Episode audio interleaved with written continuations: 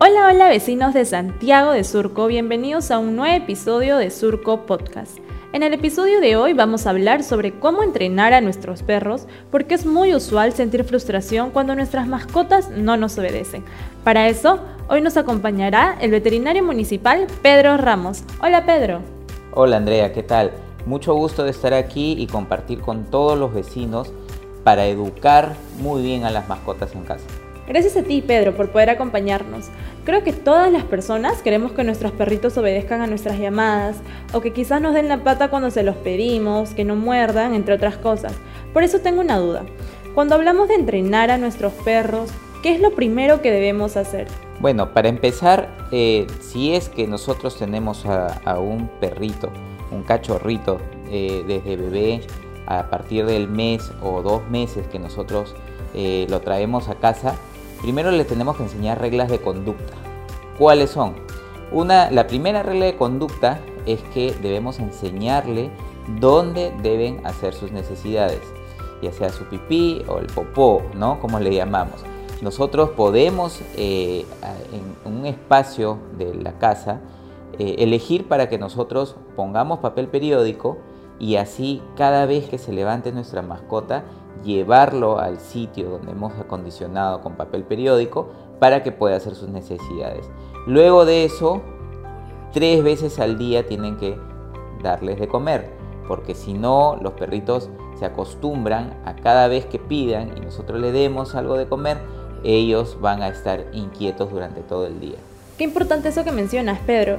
Creo que el error más común que todos cometemos es dejarnos llevar por la ternura de los cachorros y nos volvemos permisivos con ellos. Y es por eso que en el momento que crecen y queremos imponerles reglas, ya se nos hace demasiado tarde o resulta ser aún más complicado. Exactamente. A ver, te explico. Eh, como mencioné eh, anteriormente, si nosotros eh, desde muy pequeños, a la edad del mes o dos meses, empezamos a ponerles nuestras reglas, los perritos se van a acostumbrar porque ellos eh, aprenden por rutina. Entonces, si ya los perritos crecen y recién vamos a establecer reglas de conducta, definitivamente pues no nos van a hacer caso, se van a volver rebeldes, van a estar ansiosos o incluso pueden llegar a ser agresivos por esta, este trastorno, ¿no? De, un momento somos muy permisivos con ellos y luego le ponemos las reglas claras, queremos ser autoritario con ellos y ellos no se van a dejar. Eh, otra cosa, me olvidé de mencionar, si es que nosotros traemos a un nuevo perrito que ya tiene una edad aproximada más de seis meses, eh, nosotros puede ser un año, dos años, tres años. La idea es que si es que son más de seis meses, eh, nosotros cuando llegue a casa empecemos también nuestras reglas de conducta. El primer día nosotros establecer las reglas que tenemos en casa horarios de salida al parque, horario de comida, horario de jugar y la hora sobre todo de dormir, porque hay perritos que no duermen durante la noche y están que rascan la puerta, de repente quieren, eh, están llorando y quieren jugar o quieren salir a, a pasear otra vez. Entonces ahí hay que establecer muy bien los horarios. Y Pedro, una consulta. ¿Qué tan cierto es el hecho de que cuando uno engríe mucho a sus mascotas, estos se vuelven agresivos?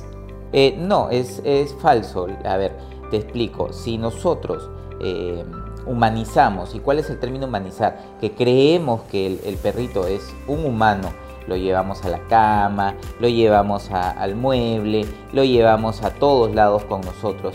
Pero después, cuando nosotros no tenemos el tiempo o estamos muy ocupados con el trabajo, tenemos que salir a algún sitio y los perros eh, se quedan en casa, en este caso perros o, de repente los gatos también, que nosotros podemos acostumbrarlos a, que sean dependientes de nosotros, los vamos a malacostumbrar. Entonces, cada vez que salgamos o tengamos algo que hacer en casa y no les prestemos la atención, ellos van a sufrir de una ansiedad.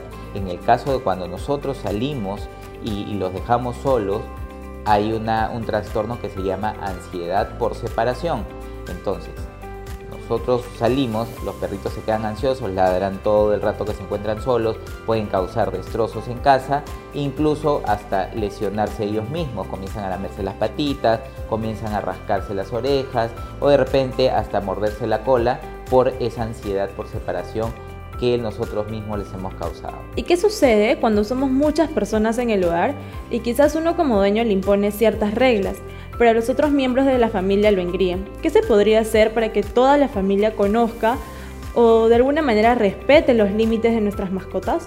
A ver, te explico. Eh, tenemos que ponernos en casa todos de acuerdo. Así tengamos niños en casa, también hablar con los niños porque nosotros debemos darnos cuenta que la mascota eh, es de un término despectivo, es un animal. Entonces, como animal, el, animalito pues va a reaccionar por instinto. De repente, si, nosotros eh, le causamos pues eh, mucho ansiedad o de repente eh, le gritamos o de repente viene alguien, le corrige y después viene la hija y se lo lleva y dice pobrecito, que como le has gritado, definitivamente ahí vamos a crearles trastornos de conducta muy marcados. Debemos nosotros tener una conversación en casa con todos los miembros de la familia para que uno sea el que corrija y si eh, no está esa persona en casa por, X motivos del trabajo, pero queda la mamá, o de repente la mamá se va a trabajar, el papá se va a trabajar, queda la hija o la, señora que nos ayuda en casa. Hay que enseñarle las reglas de conducta, por eso es muy importante todos conversar en casa para que el perrito se acostumbre a que tiene que eh, obedecer al mandato que se le están haciendo en casa. Bien, Pedro. Y respecto al relacionamiento que puedan tener nuestras mascotas con otros perritos, ¿cómo se podría trabajar en ello? Ya, a ver. Para empezar, eh, nosotros para ya sacarlo a pasear a nuestro perrito al parque o sacarlo a, la calle con, nosotros, eh, primero debe terminar el rol de vacunas, que es muy importante. Hasta que tu veterinario no te diga que ya terminó el rol de vacunas, no debemos sacarlo porque todavía va a estar vulnerable a ciertas enfermedades virales y tanto bacterianas.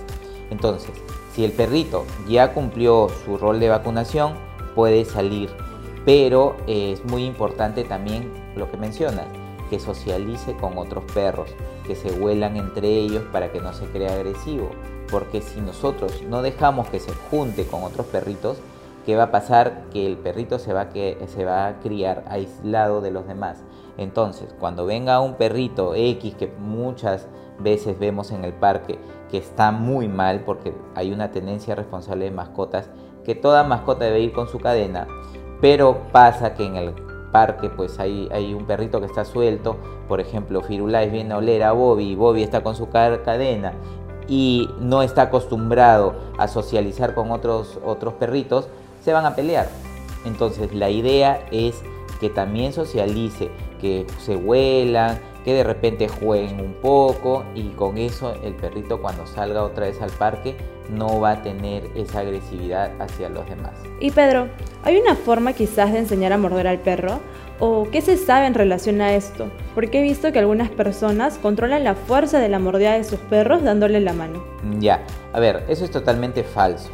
¿Por qué? Eh, si nosotros le damos la mano a nuestro perrito para que muerda, él va a relacionar mano, mordida, juguete. ¿Por qué?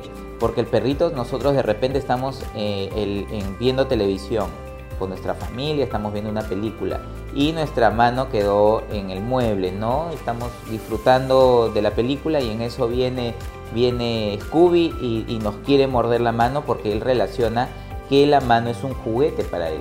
Entonces, nosotros debemos tener en casa siempre sus juguetes para que él cuando esté aburrido coja sus juguetes, no coja nuestra mano. Tiene que coger los juguetes.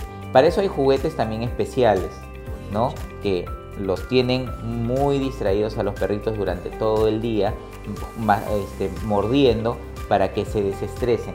La, forma de que se desestresen también las mascotitas es mordiendo, porque activan sus músculos de la cara, los músculos faciales, y comienzan a hacer un ejercicio. Entonces los perritos de esa forma también se pueden desestresar. Bien, Pedro, ¿tendrás algún consejo más que quisieras compartir con nuestros vecinos que quizás acaban de adoptar a un cachorrito? Bueno, agradecer que, se preocupen por las mascotas porque eh, tener a las mascotas eh, con buena salud es parte de una adecuada salud pública. Entonces, lo que sí se les aconseja en caso tengan una nueva mascotita, primero llevarlos al veterinario. Es el primer paso que deben dar para evitar problemas zoonóticos. ¿Qué significa zoonosis? En la transmisión de enfermedades a los humanos. Entonces, si nosotros eh, tenemos una mascotita de la calle, adoptamos a una mascotita, el primer paso es llevarlo al veterinario. Luego seguir todos los patrones de conducta que le hemos dicho el día de hoy. Bueno, Pedro, definitivamente el episodio de hoy nos ha quedado corto para absolver todas las dudas que tenemos a menudo sobre de qué forma debemos educar a nuestras mascotas.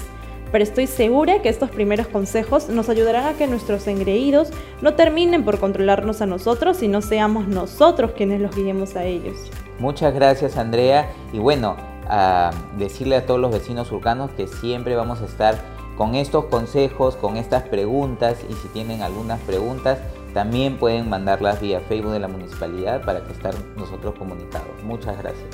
Gracias nuevamente Pedro por habernos acompañado. Conmigo será hasta el próximo episodio. Esto fue Surco Podcast.